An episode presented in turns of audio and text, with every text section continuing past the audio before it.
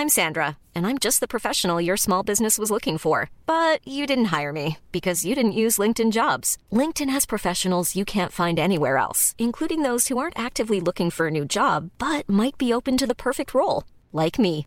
In a given month, over 70% of LinkedIn users don't visit other leading job sites. So if you're not looking on LinkedIn, you'll miss out on great candidates like Sandra. Start hiring professionals like a professional. Post your free job on linkedin.com/people today. Heraldo Podcast, un lugar para tus oídos. Bienvenido.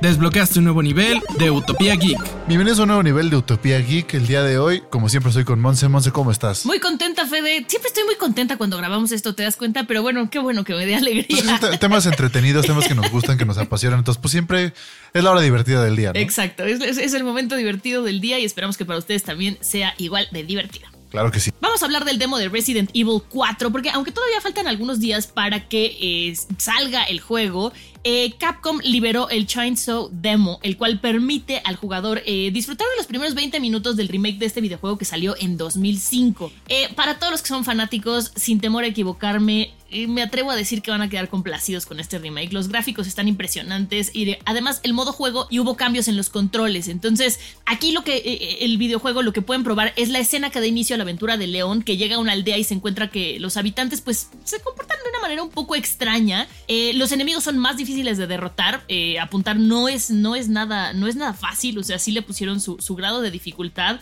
Ya saben que yo estos juegos los sufro, entonces sufrí muchísimo probándolo, pero creo que para los que son amantes, eh, pues lo van a- a amar literalmente. Además, eh, hubo algunas quejas por el último gameplay, por el tema de la lluvia, y Capcom ya anunció que trabaja en un parche para modificar esto, eh, porque los fanáticos decían que parecía un juego de hace 10 10 años. Entonces, qué bueno que vayan a, a resolver este tema, y sin duda va a ser un juego que va a valer mucho la pena que jueguen. Oye, ¿qué tal sentiste el demo? ¿Algún bug o algo así? ¿O por lo general se movió No, todo en general, suavecito como debería? En general, todo suavecito, todo bastante bien, nada más si el tema de la lluvia, qué bueno que lo vayan a arreglar.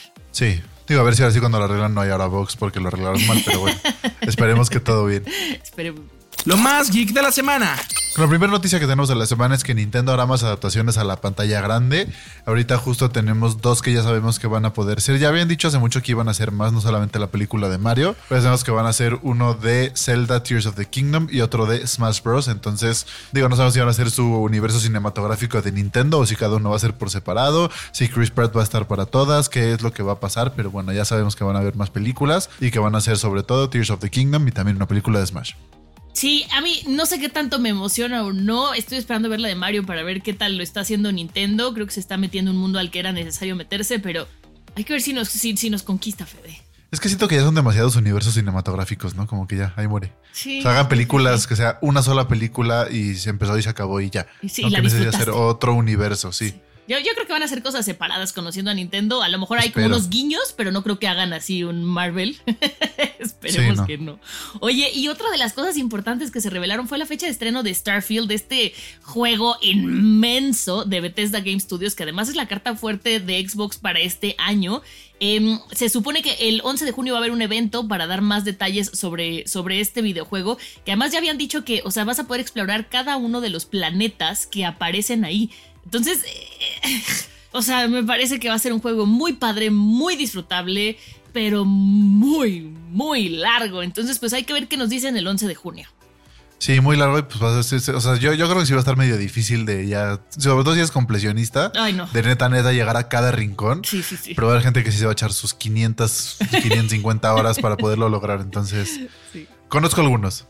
Otra noticia que tenemos es que el PlayStation 5 Pro ya está en desarrollo. Digo, no sabemos esto exactamente qué quiere decir que sea el PlayStation 5 Pro. Solamente sabemos que ya se está desarrollando porque llenaron una patente sobre el PlayStation 5 Pro. Entonces, pues bueno, dicen que puede llegar por alrededor de 2024. Esto, pues digo, está complicado porque para empezar no hay chips. Hay mucha gente que todavía no puede comprar su PlayStation 5 normal. ¿Esto qué significa? Va a estar más caro, va- van a ser más barato el PlayStation 5 normal. Si va a estar más barato, lo va a comprar más gente, pero todavía no hay chips. Entonces está como medio complicado. Vamos a ver cómo se desarrolla pero esperemos que hagan un PlayStation como todavía mucho más moderno que el que ya tenemos, que tenga unos procesadores mucho más rápidos, ya saben todo lo que queremos en uno que se dice pro, ¿no? Sí, que sea, que sea mucho más pro en el sentido de que, de que sí destaque junto al Xbox, ¿no? Que de esta última generación. Si lo van a hacer pro, que tenga cosas que destaquen. Oye, Fede, y esta noticia me dio muchísima risa porque en, en Singapur descubrieron una cucaracha. Eh, una especie de cucaracha nueva y le pusieron Nocticola feromosa.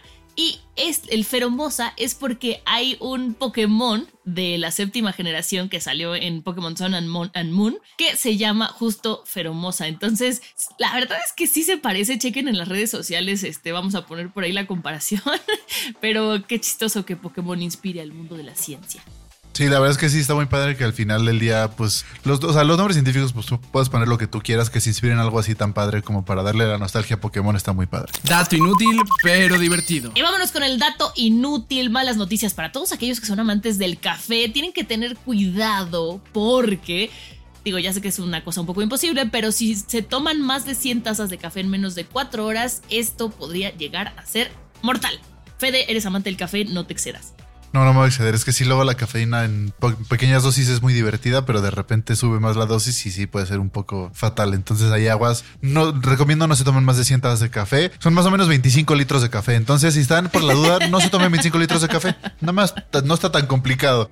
Y con el tip para facilitarte la vida tenemos algo que ya se habían tardado en poner. Gracias WhatsApp por ponerlo. Ahora los grupos de WhatsApp pueden tener fecha de caducidad. Ya al fin no te tienes que salir de cada grupo después de quiero hacer una reunión en mi casa el jueves, entonces todo el mundo venga y el jueves se borra el grupo. Ya solito, no tienes que salir, no tienes que hacer nada. Cualquier cosa que estés organizando que sea nos vemos tal día, puedes hacer ahora sí un grupo sin problema y ese día se borra, no tienes que estar mandándole por cada persona y no te vas a llenar de grupos que ya se murieron hace cinco años. Entonces es una maravilla. Ahí directo en ajustes vas a poder, ajustes del grupo vas a poder como donde cambias el nombre, donde pones todo como el asunto del grupo, la foto, ahí puedes ponerle que se borre tal día, entonces ese día desaparece el grupo. Entonces maravilloso este tipo de avances en WhatsApp, ¿no? Creo que sí nos saben lo que necesitamos. Lo más ñoño de la ciudad.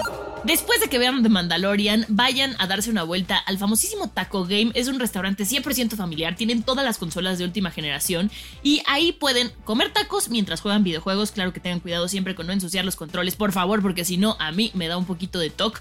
Pero la verdad es que es muy rico. Además de tacos, también tienen este... Ah, eh, tienen hamburguesas, tienen papas, tienen alitas, tienen postres. Hay una sucursal en la colonia del Valle, hay otra en, en, la colonia Roma. Entonces vayan a dar una vuelta. Los encuentran como arroba taco game mx. Ahí pueden ver dónde para que vayan a pasar un rato agradable en familia o con sus amigos. Sí, la verdad es que sí, dense la vuelta, sobre todo si ya están por ahí por la colonia Roma, Narvarte y por ahí derivados, busquen cuál les queda más cerca y pues la verdad es que sí, es un lugar muy, muy divertido para poder ir a jugar. Muchísimas gracias por haber escuchado este nuevo nivel de Utopía Geek. Recuerden que nos pueden escuchar todos los jueves. Este, den un, califíquenos con cinco estrellas. Recuerden darle like al podcast, suscribirse y ahí coméntenos qué, qué quieren que comentemos la próxima semana, si quieren más sobre videojuegos, más sobre tecnología, si tienen alguna duda. Recuerden que si están en Spotify nos pueden dejar ahí unos comentarios y ahí alguien, nuestra productora, nos dirá qué es lo que nos comentaron. Y nos pueden seguir en Facebook, Instagram y TikTok como arroba el heraldo podcast y a mí como bajo sound y a Monse como Monse89. Pues muchas gracias, Fede. Ahí coméntanos lo que quieran y nos vemos la siguiente. Claro, adiós. Utopía Geek, producción de Ale Garcilaso y Monse Simón. El diseño de audio es de Federico Baños.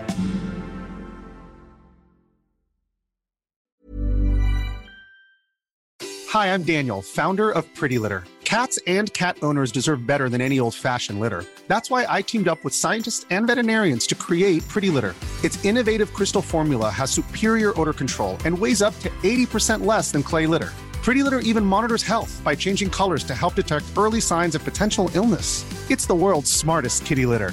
Go to prettylitter.com and use code ACAST for 20% off your first order and a free cat toy. Terms and conditions apply. See site for details.